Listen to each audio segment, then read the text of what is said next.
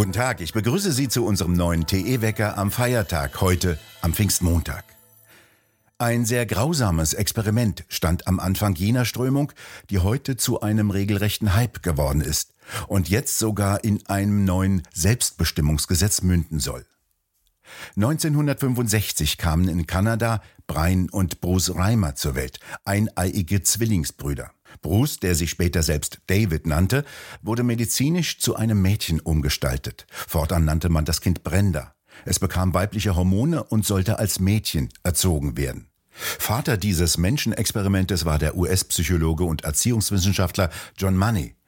Für ihn waren die eineiigen Zwillinge ein gefundenes Fressen, um seine These zu beweisen, nach der allein die Erziehung in den frühen Lebensjahren über das Geschlecht entscheidet. Bruce oder Brenda oder David wehrte sich gegen die grausame Behandlung.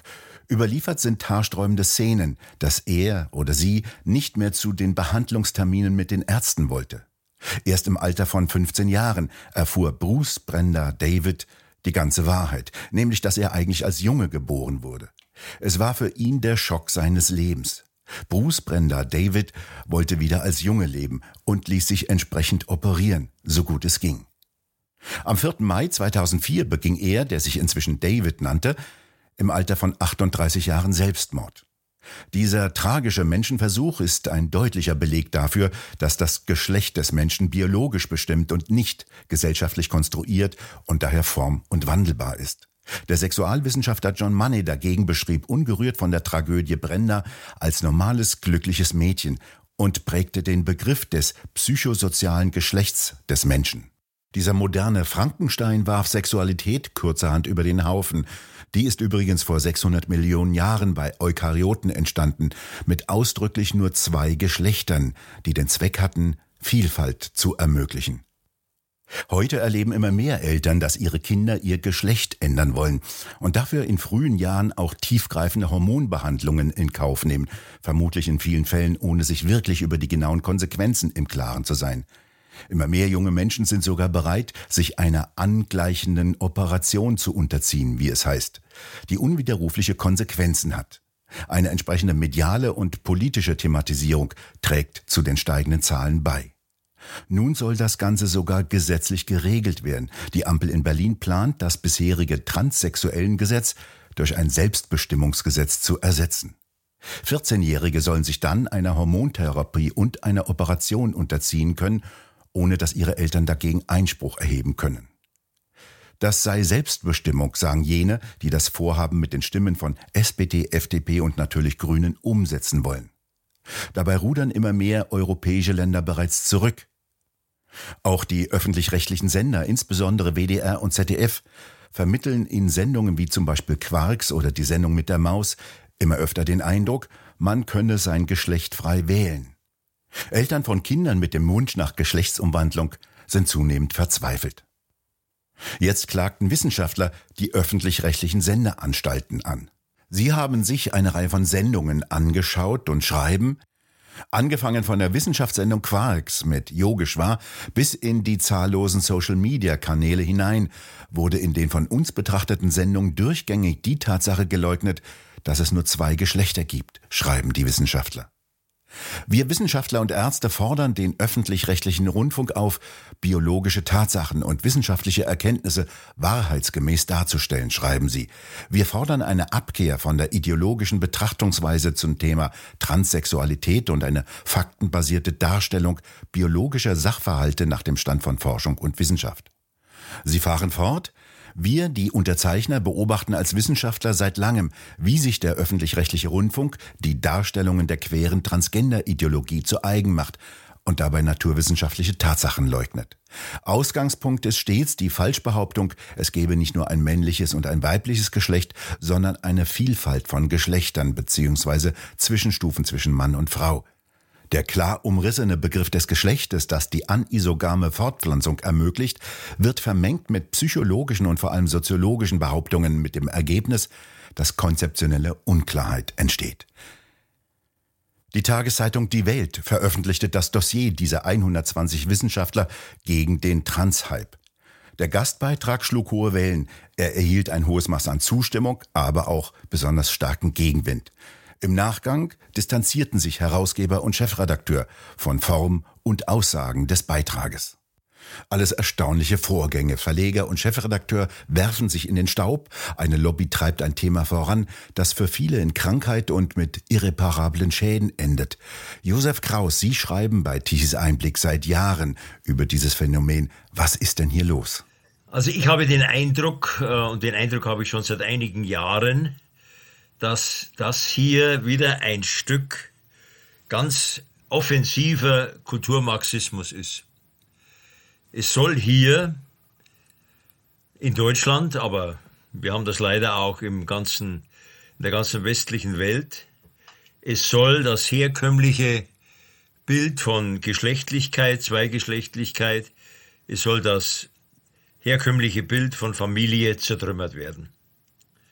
Äh, letztendlich, äh, um eine Anspielung an das kommunistische äh, Manifest von Karl Marx zu machen, es geht ein neuer Kommunismus um, das Gespenst des Kommunismus, ein rosa Kommunismus als Genderismus.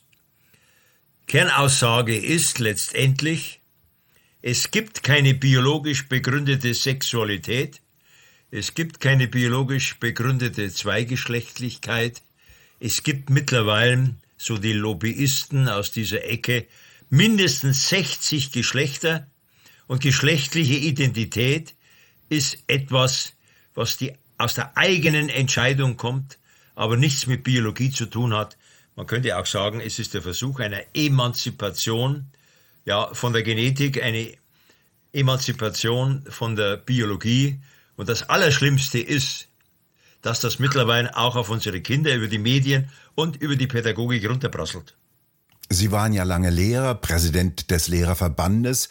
Kommen sich denn die Lehrer nicht komisch vor, wenn sie ihren Kindern etwas erzählen müssen, von dem sie genau wissen, dass das nicht stimmt? Naja gut, also der normale Lehrer, ich muss natürlich jetzt sagen, der normale Lehrer und die normale Lehrerin oder mit Gender-Sternchen gesprochen, die LehrerInnen, äh, fahren natürlich nicht auf den Zug ab, wenn sie nicht von oben dazu gedrängt werden.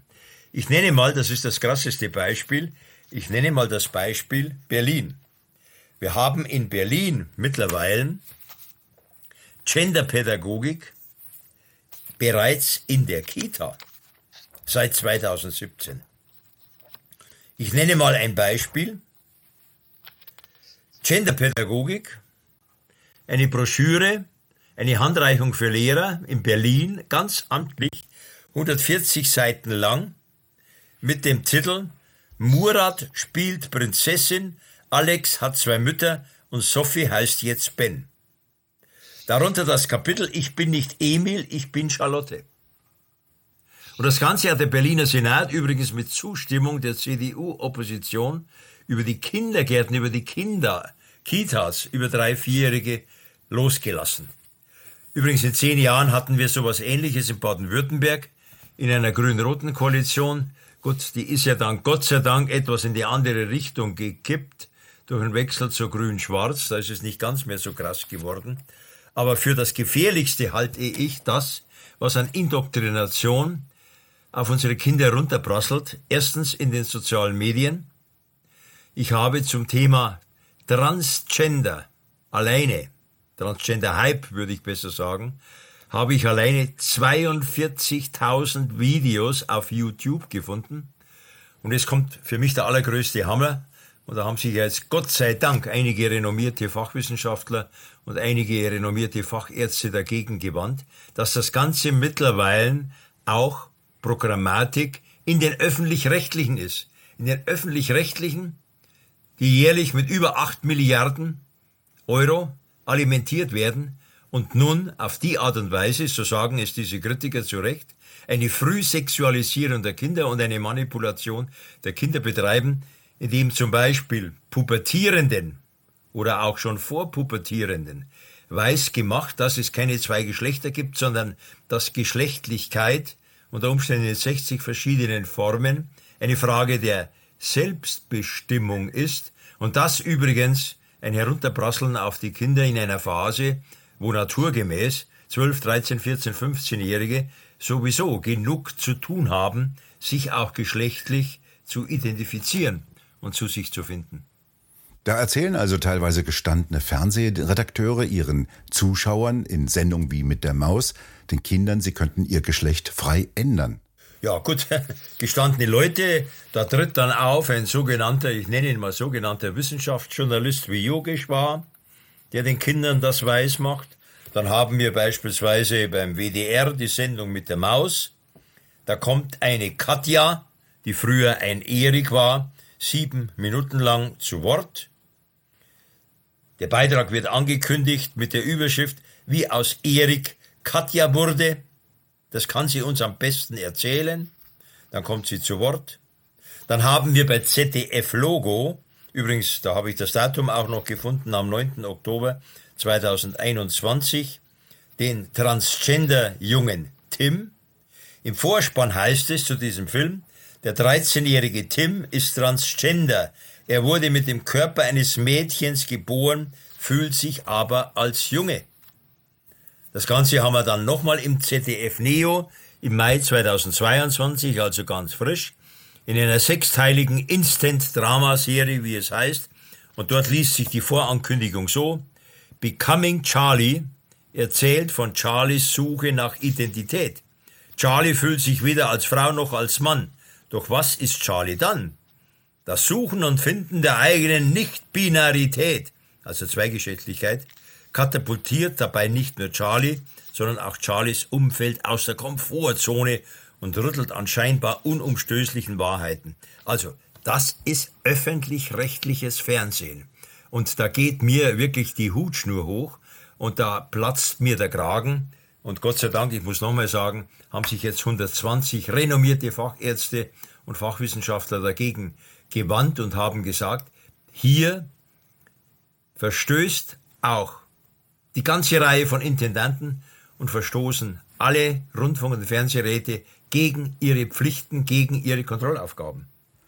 Was treibt denn vermutlich solche Leute, solche Fernsehredaktionen dazu, ihren jugendlichen Zuschauern solch einen Unfug zu erzählen, der ja auch gefährlich enden kann? Ja gut, man muss sich ja nicht wundern, wenn man sich anschaut, äh, in welcher, von welcher politischen Orientierung äh, die öffentlich-rechtlichen äh, Journalisten sind und ein Großteil auch der Mainstream-Journalisten sind. Ja, es sind ja, das hat immer mal wieder eine Studie des Professor Keplinger aus Mainz gezeigt, das hat eine Umfrage unter Volontären in der ARD gezeigt. Es ist 70, 80 Prozent Affinität zu Rot-Grün. Und jetzt ist nun einfach mal Wokeness angesagt. Man will woke sein. Auch Yogeshwar will woke sein, ja, will Erleuchtungsergebnisse haben, äh, Erlebnisse haben, jetzt mal wörtlich. Man macht auf Mainstream und äh, es gibt ja niemanden, keinen Programmdirektor und keinen Intendanten und keinen Rundfunk- und Fernsehrat, in denen übrigens ja auch die Kirchen und die Parteien, auch eine CDU sitzen, die dann dagegen angehen. Warum? Das hat ziemlich schmerzlich die Alice Schwarze erlebt. Hut ab vor der Alice Schwarze, mit der ich nicht immer übereingestimmt habe die sich beispielsweise in ihrer Zeitschrift Emma massiv gegen diesen, so hat sie ihn auch genannt, Transgender-Hype gewandt hat. Was war die Folge? Sie wurde in die rechte Ecke gestellt. Oder wenn ich mir anschaue, und das ist ja sozusagen die Spitze des Lobbyistentums, den Sven Lehmann, parlamentarischer Staatssekretär im Familienministerium, der nun im Januar zum Queer-Beauftragten der Bundesregierung ernannt wurde ein Oberlobbyist für die LSBTIQ. Ja, fällt mir immer schwer, diese Abkürzung auszusprechen. Ähm, lesbisch, äh, bisexuell, äh, homosexuell, transsexuell, queer und so weiter. Äh, der oberste Repräsentant sozusagen dieser Lobby, der ja bereits gepostet hat, nicht einmal ein Arzt kann äußerlich unterscheiden, was Mann und was Frau ist. Ja. Und der hat beispielsweise eine Mutter einer 14-jährigen Tochter, die sich Sorge macht um die Verwirrung, die geschlechtliche Identitätsverwirrung ihrer Tochter, zur Minna gemacht, indem er ihr vorgehalten hat, das sind ja nicht nur Töne aus der evangelikalen Ecke, sondern aus der rechten Ecke und aus der Nazi-Ecke. Ja. Und davor haben einfach auch unsere lieben, sogenannten, so aufgeklärten Meinungsbildner Angst, dass sie in diese Ecke gestellt werden. Aber was ist denn das für eine Methode, biologische Tatsachen zu negieren und die Kritiker daran wiederum als rechts zu diffamieren, in die rechte Ecke zu stellen? Es ist eine Ideologie, die wir im Grunde genommen, ja, viel zu spät, wir Bürgerliche, viel zu spät ernst genommen haben. Es fing ja im Grunde genommen an mit einer Schrift der Simone de Beauvoir, der Lebensgefährtin von Jean-Paul Sartre, der ja, die ja einmal den Satz geprägt hat, man wird nicht als Frau geboren, sondern man wird zur Frau gemacht.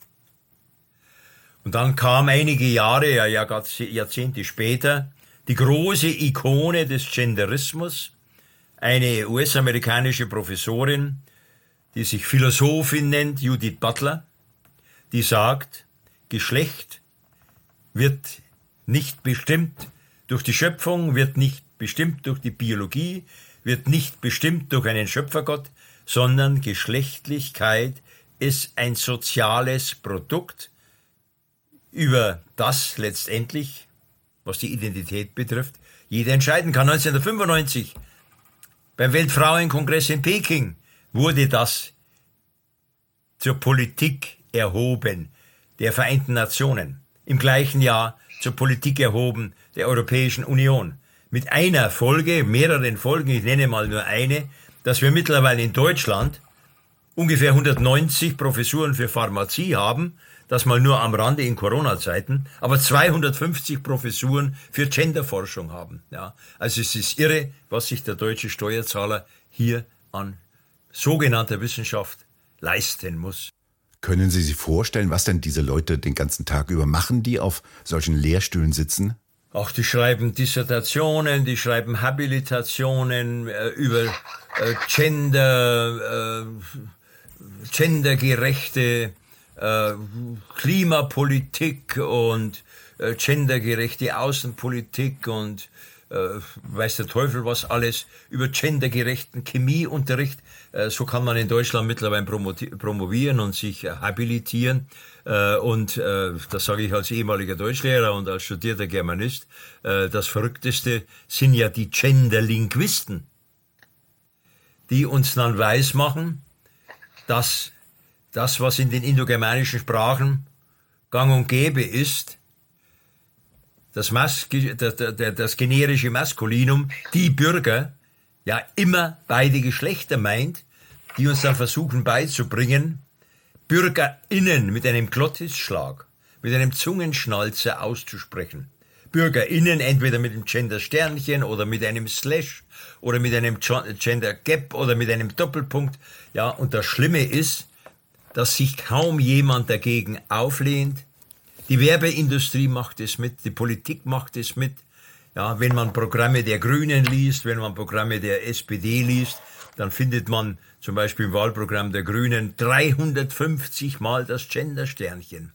Obwohl alle Untersuchungen gezeigt haben, ARD und ZDF haben die Untersuchungen natürlich schön sauber wieder verschwinden lassen, dass zwischen 68 und je nach Untersuchung und 85 Prozent der Menschen sagen, wir wollen diesen Gender-Schrott in der Sprache nicht.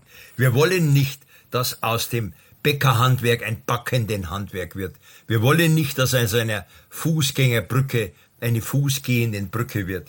Wir wollen nicht Überschriften lesen wie, das ist ja auch so einer der neuesten äh, Schreie der äh, Genderlinguistik, wir wollen nicht, dass in der Überschrift steht, letztes Jahr hatten wir in unserer Stadt drei tote Radfahrende wo ich mir dann gedacht habe, als ich das gelesen habe, ja, sind es jetzt Zombie, die sie immer noch Radfahren? Oder wenn ich woanders in einer Universitätszeitung lese, in den Hörsälen sitzen immer auch viele Studierende. Ja, was tun die jetzt? Studieren die oder schlafen die?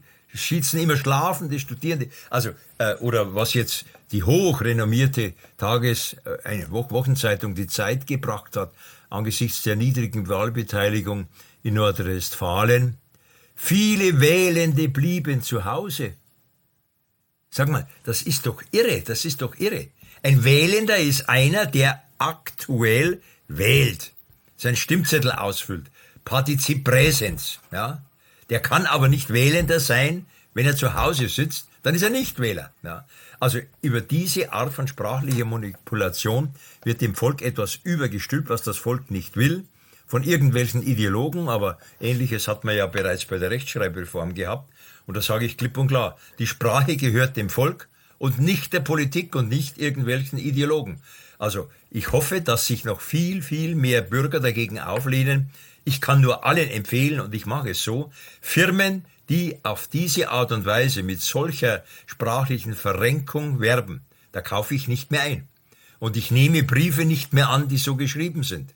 Und ich protestiere beim Bürgermeister meiner Marktgemeinde, wo ich lebe, wenn sein Vorwort gegendert wurde. Übrigens, da hatte ich Erfolg damit gehabt. Und dann hat er mir gebeichtet, eine seiner Mitarbeiterinnen war für einen Lehrgang und kam dann indoktriniert nach Hause, aber er hat es sofort wieder unterbunden. Wir lassen uns zu viel gefallen, übrigens auch in den Kirchen was wir beim jüngsten katholischen Kirchentag erlebt haben. 60 Gender-Themen, was wir in der Diözese im Bistum äh, Hildesheim erleben. Eine Gender-Sprachfibel für alle Mitarbeiter der katholischen Diözese Bistum. Es ist irre. Ja, es stellt dir die Nackenhaare auf. Aber der deutsche Michel, leider, ja, duldet es in seiner Schafsgeduld. Ja, dann haben wir da Glaubende und Nicht-Glaubende in der katholischen Kirche. Ja, ja, ja, ja, ja. Oder wie gesagt, dieses, dieses irre Beispiel, äh, tote Radfahrende. Ja. tote Radfahrende, habe ich in einer Zeitung gefunden. Schlafende ja, ja. Studierende. Ja. Ein Verstoß gegen alle simplen äh, Grundsätze der Grammatik. Partizip Präsens ist etwas, was einer gerade tut. Aber die Folgen sind ja relativ kritisch, denn die Sprache bezeichnet, ist ja wichtig für die genaue Bezeichnung, für den genauen Gedankenaustausch, für den Austausch von Wissen. Und wenn das so verschlammt wird, dann hat das ja auch groß äh, weitreichende Folgen, nicht nur politische Folgen, sondern auch in den Naturwissenschaften, in der Technologie. Ja, ja, gut, also ich, ich will jetzt nicht groß in das Philosophische einsteigen, aber wie hat Heidegger gesagt, Sprache ist das Haus des Seins oder sagen wir es ein bisschen einfacher mit dem Aphorismus eines anderen großen Philosophen, Ludwig Wittgenstein, der gesagt hat, die Grenzen meiner Sprache sind die Grenzen meiner Welt. Und wenn die Grenzen meiner Sprache zum Beispiel durch solchen Gender-Unfug immer enger gezogen werden und immer manipulativer werden, dann schränkt das auch die Wahrnehmung meiner Welt ein. Und auch die Wahrnehmung, beziehungsweise die innere Wahrnehmung und meine Möglichkeit, meine Innerlichkeit zum Ausdruck zu bringen. Ja. Dabei wird ja auch das ganze Weltbild eingerissen, das Gedankengebäude. Letztendlich ist es der Versuch, das abendländisch-christliche Menschenbild zu zertrümmern. Ist es der Versuch, den Genesis-Satz, den Satz aus der Genesis über den Haufen zu werfen, wo es heißt, Gott schaf den Menschen nach seinem Ebenbild als Mann und Frau. Und deshalb sage ich auch, diese Bestrebungen nenne ich einen Kulturmarxismus, einen rosa Marxismus im Sinne von Antonia Gramsci, der ja mal gesagt hat, er ist ja früh verstorben, aber hat auf 3800 Seiten seiner Gefängnisbriefe, er war ja als Begründer der kommunistischen Partei in Italien, war er ja in Kerkerhaft, bevor er dann schwer krank entlassen wurde und sehr bald starb hat er gesagt, und er hat ja viele Nachahmer gefunden, von Georg Lukács bis hin natürlich zu den reinrassigen äh, Kommunisten und Marxisten, und er hat gesagt, wir schaffen es über Sprache und über Bildung, den Kulturmarxismus einzupflanzen und das abendländische Menschen- und Gesellschafts- und Familienbild zu überwinden. Und weil ich gerade das Stichwort Familie sage, auch das ist letztendlich urmarxistisch, die Zertrümmerung der Familie. Für Marx war die Familie ein zu überwindender Hort des Widerstandes gegen staatliche Eingriffe. Und was wir heute haben, ist der Versuch, Familie zu zertrümmern, unter dem Stichwort Regenbogenfamilie. Und nochmal den Queerbeauftragten der Bundesregierung, Sven Lehmann. Der stellt sich eine Familie vor mit vier sorgeberechtigten Vätern oder mit vier sorgeberechtigten Müttern. Es ist die Atomisierung der Familie. Es ist ein anderes Menschenbild, ein anderes Familienbild, ein anderes Gesellschaftsbild letztendlich. Und der deutsche Michel wacht nicht auf, aber übrigens, es ist ja nicht nur der deutsche Michel, dieses ganze diese ganze Ideologie ist ja letztendlich entstanden, wie übrigens auch die 68er Bewegung, in den sogenannten Elite-Universitäten der USA. Welche waren dies denn und welche Fakultäten spielten denn da eine Rolle? Also im, im, im Grunde genommen äh, muss man weit zurückgehen bis zu den 68ern. Das, was 1968 oder 67 und danach geschehen ist, in Deutschland und in Frankreich, hat ja seinen Ausgang in den USA. Da hat natürlich äh, der Pazifismus in den USA gegen den Vietnamkrieg eine Rolle gespielt. Da haben Drogenexperimente eine Rolle gespielt. Da hat die Free Speech Bewegung eine Rolle gespielt. Da hat die freie Sexualität eine Rolle gespielt. Alles entstanden, auch an den Elite-Universitäten. Da nehme ich Princeton, Harvard, Yale überhaupt nicht aus. Nicht deren naturwissenschaftliche, wirtschaftswissenschaftliche, die, äh, technologische Universitäten, sondern deren sozialwissenschaftliche ähm, Fakultäten. Dort ist das alles entstanden und in Deutschland begierig aufgegriffen worden. Beziehungsweise, wenn ich mir die Frankfurter Schule anschaue, die Adornos, die Marcuses, äh, äh, die, die Habermasens und so weiter, ja, die haben das ja alles ähm, nachdem sie über Jahre hinweg während der Zeit des Nationalsozialismus in Emigration in den USA waren, von dort mit rübergebracht und mit der Gründung der Frankfurter Schule Anfang der 50er Jahre in Deutschland dann implementiert. Ja. Mir scheint das aber jetzt einen Schritt weiter getrieben zu werden. Bisher haben wir ja nur geredet über Gedankengebilde in universitären Lehrsälen. Jetzt wird es aber weitergetrieben, wenn es nämlich darum geht, dass sich auch Kinder und Jugendliche einer hormonellen Therapie unterziehen sollen oder sogar unter das Messer legen sollen. Das bleibt ja nicht ohne lebenslängliche Folgen, teilweise fürchterlicher Art. Kann man denn sagen, dass sich Lehrer und auch Fernsehleute mitschuldig machen, wenn sie ihren Kindern und Jugendlichen einen solchen Unfug erzählen? Das sind ja unwiderrufliche Folgen, die die auslösen. Ja, natürlich kann man das so sagen.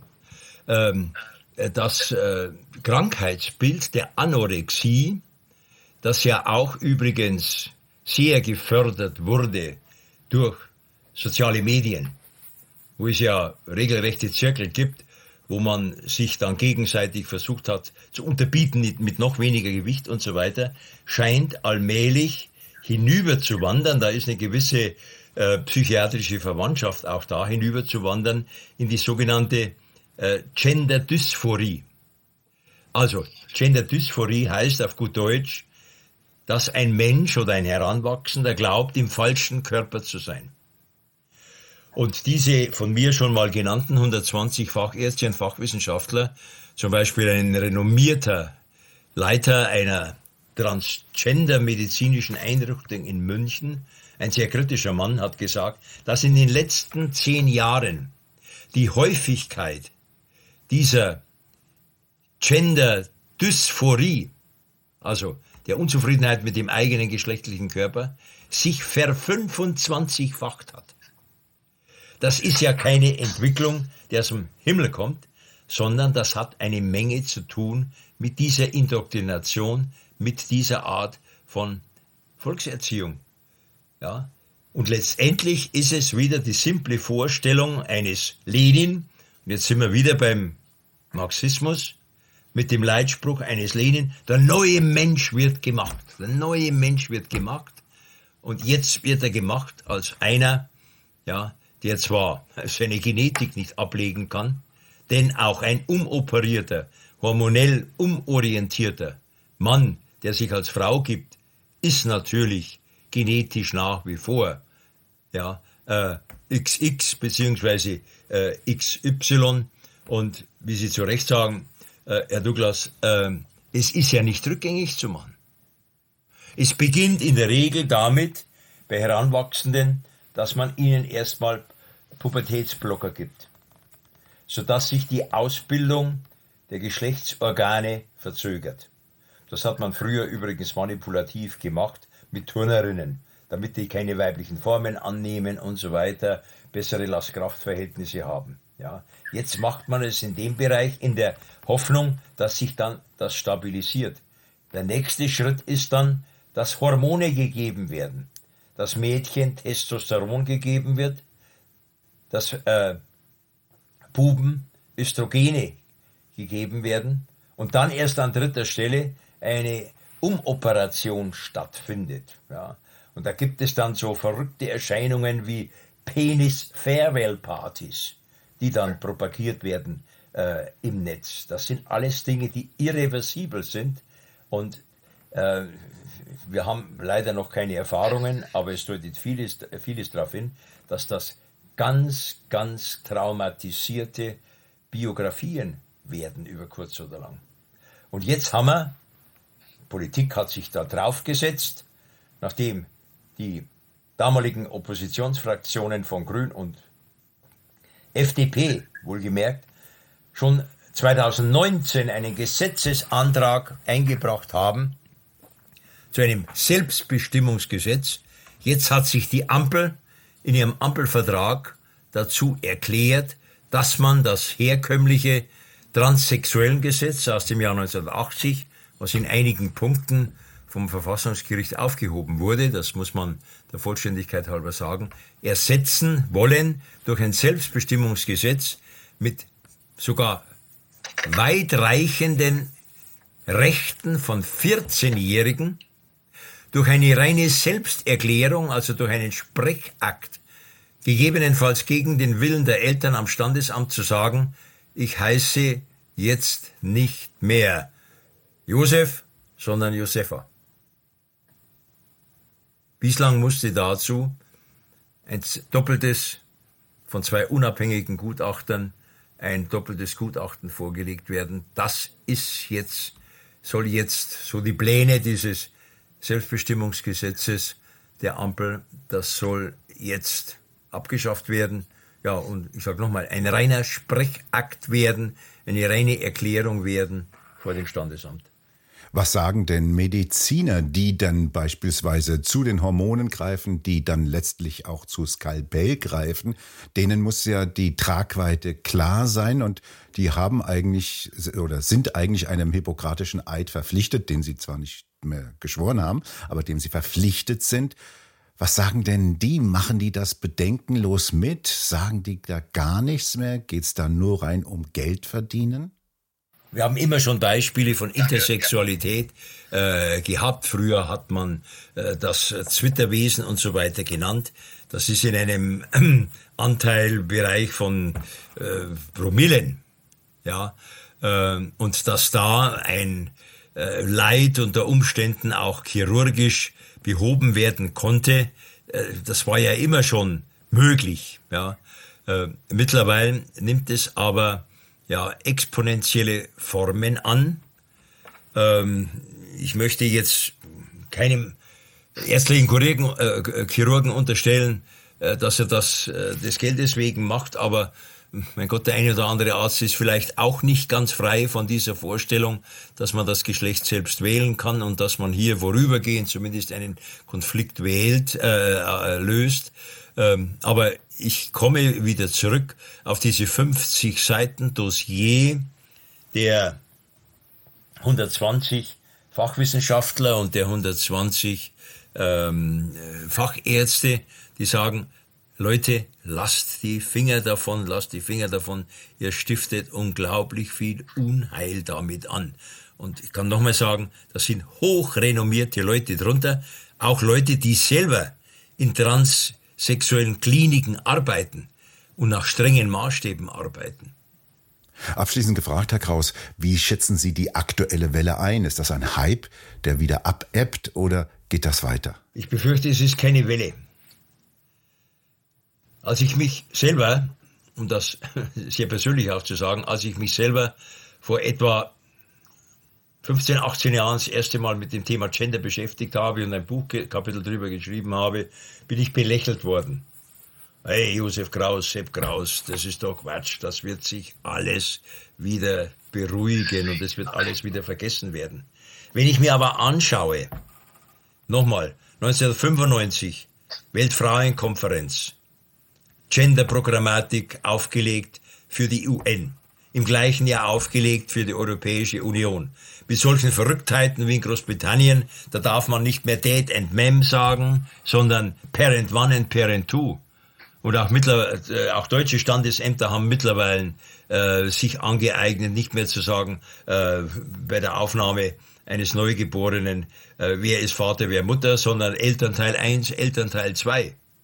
Äh, Zeitschriften äh, in Amerika, in England, in Deutschland sprechen nicht mehr von Muttermilch, äh, sondern von Brustmilch, sprechen nicht mehr von Mutter, sondern von Mensch mit Gebärmutter. Also wenn ich mir das alles anschaue, es metastasiert das Ganze durch die Landschaft. Ich sage jetzt bewusst ähm, so einen äh, etwas pathologisierenden Begriff. Es metastasiert und ich sehe den großen Widerstand nicht, wenn ich merke, dass auch die sogenannten Sozialwissenschaften und auch die, auch die Kirchen mittlerweile, die Medien ohnehin, da haben wir drüber gesprochen, davon info, infiziert sind. Äh, ich glaube, das wird nicht einfach dahindämmern und plötzlich wieder verschwinden. Es sei denn, und das ist ein bisschen meine Hoffnung, die Völker des Westens oder in dem Fall der deutsche Michel protestiert massiv dagegen und sagt, ich kaufe keine Produkte mehr von Firmen, die so manipulieren. Ich kaufe keine Zeitungen mehr, die so manipulieren.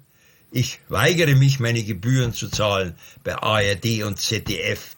Ja, gut, ein Kleber ist jetzt in Ruhestand gegangen, eine Petra Gerste ist in den Ruhestand gegangen.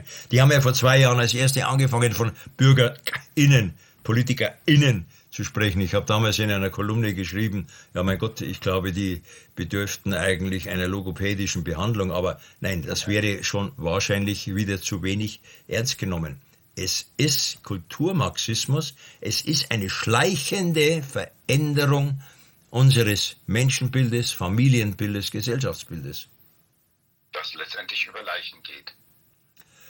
Äh, Im Extremfall über, über Leichen geht. Da müsste man jetzt ein bisschen ausholen. Der erste, äh, die erste geschlechtsumwandelnde Operation hat ja stattgefunden in den 80er Jahren durch einen US-Arzt, äh, der einem von zwei Zwillingsbrüdern eineigen, ja, versucht hat, äh, weil bei einer Beschneidung was schiefgelaufen ist, das zu einem Mädchen zu machen, ein Menschenexperiment gemacht hat, wenn der eine sozusagen als Mädchen umoperiert wird und erzogen wird und der andere, der Zwillingsbruder, äh, als äh, Junge erzogen wird.